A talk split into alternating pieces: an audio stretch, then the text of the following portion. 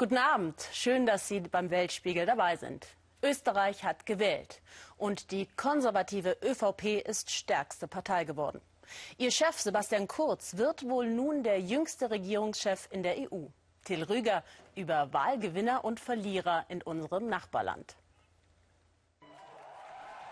Jubel bei den Konservativen in Wien. Einen so klaren Vorsprung hatten sich die Anhänger der ÖVP erhofft. Ihr Spitzenkandidat Sebastian Kurz lag in allen Umfragen über Wochen deutlich vorne. Ja, ich hoffe, es bleibt so. Der Trend ist gut. Wir hoffen, dass wir das durchstehen. Ja, es ist noch relativ viel ungewiss, denke ich. Ich habe mir das erhofft, ich habe mir das so gewünscht. Ich finde das ein gutes Ergebnis. Kann man so lassen. Ich habe mir mehr erwartet für Sebastian Kurz. Ein Dreier muss du vorstellen, das ist das Wichtigste. Um die 31,6 Prozent hat die ÖVP laut ersten Hochrechnungen erreicht. Die FPÖ liegt deutlich dahinter mit 26 Prozent, hat damit aber eines ihrer bisher besten Ergebnisse erzielt. Dementsprechend groß die Freude bei den Rechtspopulisten. Na gut, dass wir so viel zugelegt haben, auf jeden Fall. Ne? Wenn man sich die anderen Parteien anschaut, die haben eh alle angedankt, außer die Schwarzen halt, leider. Naja, schaut nicht so schlecht aus. Aber dass die Roten so stark sind, haben wir eigentlich nicht gedacht. Ich meine, der Kern wird eigentlich mehr verlieren. Ungläubiges Staunen bei den Sozialdemokraten. Der Wahlkampfskandal um gefälschte Facebook-Seiten und Dirty Campaigning hat wohl mehr geschadet als erwartet. Die SPÖ liegt in den Hochrechnungen mal vor und mal knapp hinter der FPÖ. Man setzt auf Durchhalten. Möchte ich so nicht hinnehmen und ich glaube, da wird sich am Wahlabend noch was ändern. Das haben wir nicht mehr, mehr geschafft, ganz raufzukommen. Aber jetzt wird es wahrscheinlich die blau-schwarze Regierung geben. Weitere Überraschung, die österreichischen Grünen haben ihr Ergebnis von 2013 fast gedrittelt. Ob sie die 4%-Hürde überspringen und es in den neuen Nationalrat schaffen, ist derzeit noch offen. Wir wollen jetzt bei unserem ARD-Korrespondenten in Wien nachfragen. Michael Mandlik steht für uns in der Hofburg. Michael, wie hat man in Österreich auf dieses Wahlergebnis reagiert? Nun ja, dass Sebastian Kurz das Rennen machen würde, war eigentlich für niemanden eine Überraschung. Überraschend war schon eher, dass die beiden anderen Parteien, die sozusagen relevant werden für eine entsprechende Koalitionsbildung, nämlich die sozialdemokratische SPÖ und die rechtskonservative FPÖ, so knapp aufeinander liegen, dass nun tatsächlich im Moment zur Stunde gar nicht klar ist, ob es tatsächlich diesen erwarteten Rechtsruck geben könnte hier in Österreich oder ob es nicht vielleicht doch wieder zu einer Neuauflage, zu einer Wiederauflage der rot-schwarzen, in dem Fall der schwarz-roten Koalition kommen könnte. Also alles ist offen, alle Koalitionsmöglichkeiten sind sozusagen noch nicht aus ausgeschöpft. Und momentan spielt sich gerade das, was wie ein Wahlkrimi ab, große Aufregung, weil doch bestimmte sicher geglaubte Mehrheiten, nämlich eine sogenannte blau-schwarze Koalition, gar nicht mehr so sicher ist wie noch vor einer Stunde. Welche Auswirkungen wird dies jetzt auf eine zukünftige österreichische Europapolitik haben? Mit der Bitte um eine kurze Antwort. Ja, das hängt tatsächlich davon ab, ob es nun zu einer ÖVP-FPÖ, also einer Koalition zwischen Konservativen und Rechtspopulisten kommen wird. Das hätte gravierende Auswirkungen. Vor allen Dingen in Brüssel, glaube ich, würde man entsprechend reagieren müssen. Äh, sollten sich aber, sollte sich Sebastian Kurz mit der SPÖ wieder zusammentun, dann würde im Grunde alles beim Alten bleiben, beziehungsweise es würde sich eine Politik ergeben, die eher wieder auf Ausgleich bedacht wäre. Vielen Dank nach Österreich. Nach der Sendung können Sie sich mit Michael Mandlik bei uns im Facebook Live-Chat übrigens unterhalten. Angst zu schüren ist wahrlich keine neue Methode der Rechtspopulisten, wenn sie unterwegs auf Stimmenfang sind. Jetzt allerdings hat sich auch die konservative ÖVP dieser Methode bedient. Die rechtspopulistische FPÖ in der Regierung, das hat es bereits einmal gegeben. Von 2000 bis 2005 regierte ÖVP-Kanzler Wolfgang Schüssel mit der Partei Jörg Haiders. Alle anderen 14 EU-Länder reagierten damals prompt und schränkten ihre diplomatischen Beziehungen mit Wien ein, um die österreichische Regierung zu isolieren. Heute sind Rechtspopulisten in ganz Europa im Aufwind. Darko Jakovlevic über Angstwahlkampf und seine Auswirkungen. Sie schießt scharf, um zu üben. Eva Dolletschal, die FPÖ-Unterstützerin, hat einen Waffenschein. In ihrer kleinen Trafik in ihrer Heimatstadt Wien hat sie Angst. Panische Angst, wie sie sagt, machen ihr aggressive Kunden. Deshalb trägt sie hier ganz offen eine geladene Pistole. Ich will nicht abwarten, bis ich abgestochen werde oder erschossen werde. Ich werde mich zur Wehr setzen. Zwei Drittel der, der Kundschaften, die kommen, sind Ausländer. Sie, sie finden keine Österreicher mehr. Ich bin überhaupt für Grenzen dicht machen zu Deutschland, zu allen Herren Ländern und überhaupt der Auflassung der EU. Weil die EU war für mich oder äh, auch für uns alle eigentlich nur negativ. Es reden auf einmal Leute mit, mit, die haben mit unserem Land, mit unserer Kultur, mit unserer Wirtschaft nichts am Hut, die wissen nichts. Ob das eine Merkel sonst wer ist. Sie haben kein Recht in unserem Land zu bestimmen. In ähnliche Richtung geht dieses FPÖ-Wahlkampfvideo. Hasi, hast du es gehört? Nein, nix habe ich gehört. Da ist wer im Haus. Ein Ehepaar, aufgeschreckt durch ungebetene und gierige Gäste. Eine unverhohlene Metapher für Flüchtlinge in Österreich. Zwei Jahre zu spät, nur Türen zusperren zu wollen, löst kein Problem. Die FPÖ hat es längst verstanden. Das Video, millionenfach geklickt, war wie ein Schock für Silvana Islam aus Syrien. Aus Angst vor dem Assad-Regime schlug die 36-Jährige sich vor vier Jahren ganz allein durch bis nach Österreich. Ihre Eltern sind in Damaskus geblieben. Silvana lebt jetzt auf sieben Quadratmetern, ist froh, dass sie anerkannt wurde als Flüchtling. Gleichzeitig ist sie wütend, vor allem auf FPÖ-Chef Strache, und sie sagt es ihm direkt. Herr Strache, bitte stoppen Sie bitte Angst in, der, in den Herzen der Österreichischen zu pflanzen, weil Flüchtlinge keine Monster sind. Vielen Dank. Als Silvanas Botschaft online ging, meldete sich sofort ihre Mutter aus Damaskus, völlig verängstigt. Vielleicht sie hat Angst, dass etwas passiert mit mir, weil ich habe gesprochen über einen Politiker, ein, einen Politiker, nicht äh, normale Person. Und in Syrien, wir können nicht äh, gegen einen Politiker oder, gegen äh, den Präsident etwas sagen. Das ist nicht erlaubt. Keine Meinungsfreiheit in Syrien. Nun sieht Silvana in Österreich einen Angriff auf die Demokratie durch üble Schmutzkampagnen im Wahlkampf. Sie berichtet darüber als YouTuberin. Bitte? Äh, was ist Ihre Meinung zu Dirty Campaigning? Äh, ich finde, es sollte abgeschafft werden, auch als strafbare Tat bezeichnet werden, weil gerade jetzt, wo sich das meiste im Internet abspielt, muss man immer vorsichtiger werden. Vor allem, weil gefälschte Seiten eine heftige Vertrauenskrise im ganzen Land auslösten. Diese hier sollte den konservativen ÖVP-Kandidaten Sebastian Kurz beschädigen. Es kam heraus, dass ein gewisser Tal Silberstein, Berater der SPÖ, dahinter steckte. Viele offene Fragen. Was wusste SPÖ-Kanzler Christian Kern und war ÖVP-Mann Kurz wirklich nur das Opfer? Jetzt beschäftigt der Skandal die Gerichte. Silvana berichtet darüber auf Arabisch für Flüchtlinge in Österreich. Sie will aufklären, auch über andere Themen wie Integration. Die Wiener Trafikbesitzerin Eva hat Feierabend. Ihr reicht's. Sie will nur noch nach Hause.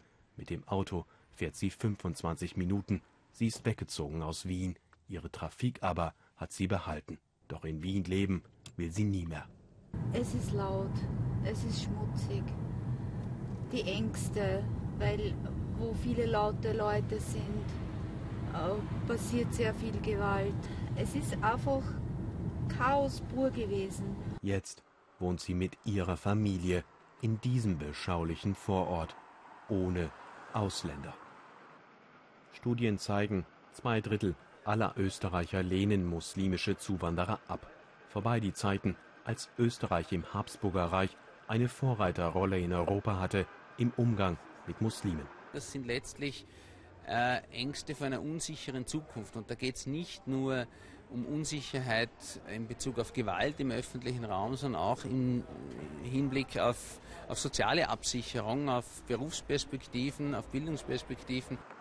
Auch nach der Österreich-Wahl will YouTuberin Silvana unbedingt weitermachen mit ihrer Kritik gegen Rechtspopulismus, vor allem solange sie noch in Wien ist. Wenn äh, der Krieg ist, fertig ist in meinem Land, ich gehe zurück. Doch viele Geflüchtete werden noch bleiben. Noch ist nicht absehbar, ob Österreich wieder seine Rolle in Europa zurückgewinnt, als positiver Vorreiter im Umgang mit muslimischen Zuwanderern. Charlottesville am 12. August. Hunderte Rechtsextreme, Neonazis und Kuckucksklan-Sympathisanten marschieren durch die Stadt. Es kommt zu Auseinandersetzungen mit Gegendemonstranten. Eine Frau stirbt bei einem Autoanschlag. 19 Menschen werden verletzt. Und der US-Präsident findet keine klaren Worte für eine Verurteilung der Gewalttat. Die Vereinigten Staaten haben ein Problem mit rechter Gewalt.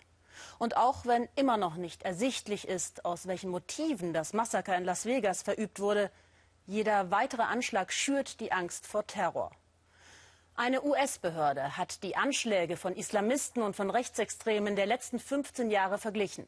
Dabei kam heraus, radikale Islamisten 27 Prozent, rechter Terror 73 Prozent. Ist Amerika bei Terrorismus auf dem rechten Auge blind? Markus Schmidt. Hancock, ein kleines Städtchen bei New York. Eine ländliche Idylle. Bauernhöfe, Wälder, der Delaware River, Mekka für Sportangler. Und Aufmarschgebiet für die neue Rechte in den USA. Auszüge aus einem Video der Proud Boys, rechte Rallye auf der Straße, die bei Hancock nach Islamburg führt. Das ist doch das Problem, dass es Plätze in den USA gibt, wo man sich nicht mehr frei bewegen kann. No-Go-Zones. Damit sind sie gemeint, die Muslims of America. Ihr Gemeindezentrum gehört zu Hancock. Für die Rechtsradikalen sind diese US-Amerikaner gefährlich, ein Sicherheitsrisiko. Paul Brazil war bei der Rallye mit dabei. Wir treffen ihn in New York am Schnittplatz. Er stellt die Videos der Proud Boys her. Wir haben uns die Muslims of America als Ziel ausgesucht, weil sie mit der Terrororganisation Jamaat al-Fukra verbunden sind. Okay, die machen hier nichts offensichtlich Gesetzwidriges, aber wenn du Fassade einer Terrororganisation bist, dann bringst du ja nicht jeden Tag Menschen um. Nancy Furdock ist wütend auf Typen wie Paul Bazil, die ihrer Ansicht nach den Frieden in Hancock störten. Sie ist vor 20 Jahren hierher gekommen, zuständig im Städtchen für die Außendarstellung. Aber seitdem ihre Heimat in rechten Medien als Standort einer islamistischen Terrorzelle benannt wird, bekommt sie Nachrichten wie diese. Wir wollten eigentlich Urlaub bei euch machen, aber ich werde doch nicht mit meinen Kindern in eine Terroristengemeinde fahren. Terroristengemeinde? Seit 30 Jahren leben in Islamburg vor allem schwarzafrikanische US-Amerikaner muslimischen Glaubens zusammen. Eine strenggläubige Sufi-Gemeinschaft mit 22 Gemeinden in den USA, geführt von ihrem geistigen Oberhaupt Sheikh Gilani.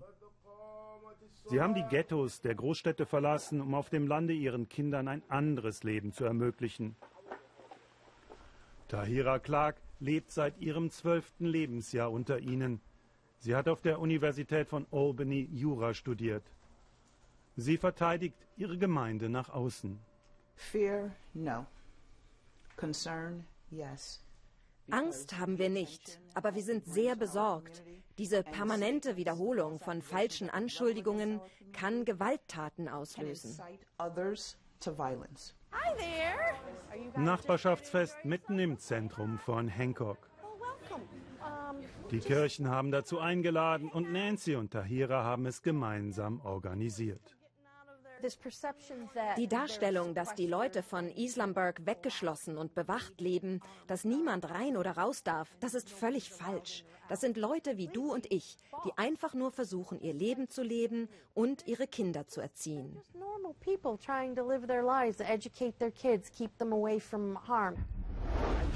Und so werden die Leute von Islamburg im Internet dargestellt. Mit Millionen Aufwand macht die rechte Stiftung Clarion Project in den USA Stimmung gegen die Bürger von Islamburg. Zitat aus dem Video. Der messianische Anführer Sheikh Gilani ist der Gründer von Jamaat al-Fukra und ihres Sprachrohrs in den USA Muslims of America mit Sitz in Hancock. Jamaat al-Fukra ist eine internationale Terrororganisation, die auch in den USA operiert, und zwar schon lange bevor es die Anschläge von 9-11 gab. Das ist völlig falsch sagt der zuständige Polizeichef Major Barnes. Er steht in ständigem Kontakt mit dem FBI und er ist in seiner Behörde bei den State Troopers von New York zuständig für die Terrorismusbekämpfung. Ich kenne die Leute von Islamburg seit 15 Jahren. Ich bin ein erfahrener Polizist und ich tausche mich regelmäßig mit den Kollegen aus den relevanten Behörden im Staat aus und ich bin mir sicher, dass die Menschen von Islamburg zu Unrecht angeschuldigt werden. Ich kenne keinen einzigen Anlass, diese Leute in Zusammenhang mit Terrorismus zu bringen. Aber Leute wie Paul Bazil wollen der Polizei nicht glauben. Sie glauben lieber an das, was ihnen mit Millionen Aufwand im Internet vorgesetzt wird. Ich persönlich habe keinen Beweis für Fehlverhalten, aber ich kenne das Clarion Project. Das sind Leute, die das sehr viel mehr untersucht haben als ich, dass Isenburg ein verdächtiger Ort ist. Und einzelne Rechtsradikale gehen noch viel weiter. John Ritzheimer drohte per Videobotschaft mit der Waffe. Ihr wollt unser Land aufmischen? Ihr verdammten Muslims. Wir sind bereit.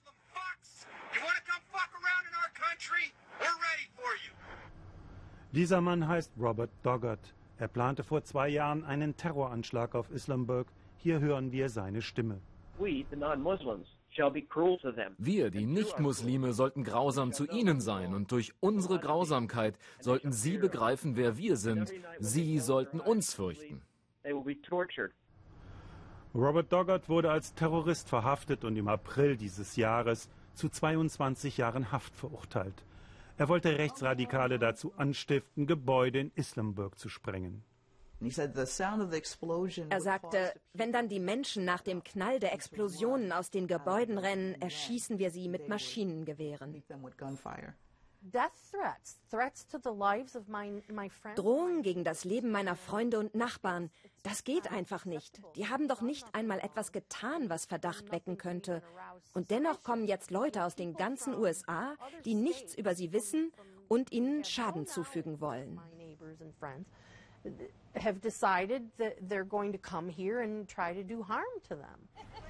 Zurück nach Hancock, zurück zum Nachbarschaftsfest. Gemeinsame Spiele, es ist der Sonntag nach Charlottesville, als die Rechtsradikalen zu Hunderten durch die Stadt marschiert waren und einer von ihnen sein Auto bewusst in eine Gruppe von Gegendemonstranten gesteuert hatte. Es ist der Sonntag, an dem Tahira und Nancy ihr Zeichen setzen. Charlottesville, das ist nicht mein Amerika. Mein Amerika ist hier in Hancock. Schau auf deine Nachbarn und lerne von ihnen, auch wenn sie anders sind. Genau von diesem Amerika träumt auch Nancy. Von einer freien Türkei träumen inzwischen immer mehr liberale Türken. Besonders für Frauen mit westlichem Lebensstil wird es zunehmend schwerer, sich frei zu bewegen, ohne auf der Straße beschimpft zu werden. Unzüchtig seien sie, wird ihnen auch in der einst so offenen Stadt Istanbul vorgeworfen. Einen Hort der Freiheit gibt es noch. Izmir, die drittgrößte Stadt des Landes, liegt an der ägäischen Küste im Westen der Türkei. Eine Bastion der Freiheit und des Widerstandes gegen Präsident Erdogans Politik. Und genau das demonstrieren vor allem die Frauen, wie Oliver Meyer-Rüth beobachtet hat. Feiern, Liebe, Freiheit, davon handelt dieser Song aus den 70ern. Seit knapp drei Jahren lebt Banu Karagüle in der türkischen Küstenstadt Izmir. Seitdem, so Banu, passe das Lied wieder richtig gut zu ihrem Leben. Einmal im Jahr demonstrieren Ismirs Frauen bei einer Fahrradtour, wie frei und modern sie sind. Dabei geht es jedoch nicht um Feminismus, sondern vielmehr um die Leichtigkeit des Seins. Es ist so wunderbar. Die Frauen hier leben ihre Gefühle ganz offen. Heute ist ein Tag, an dem sie ihre fröhliche Seite zeigen. Sie kleiden sich schön, tanzen und springen und zeigen, wie groß ihr Selbstbewusstsein ist.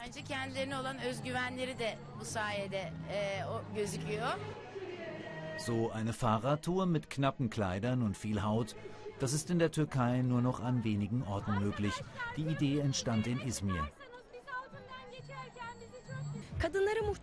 Die Frauen von Izmir sind großartig und selbstbewusst. Natürlich sind die Frauen in anderen Städten auch toll. Aber Izmir hat eine besondere Vergangenheit. Es ist eine Hafenstadt, in der viele Kulturen zusammengelebt haben. Und wir leben das weiter. Izmirs schöne Frauen, ihr seid toll, ruft sie.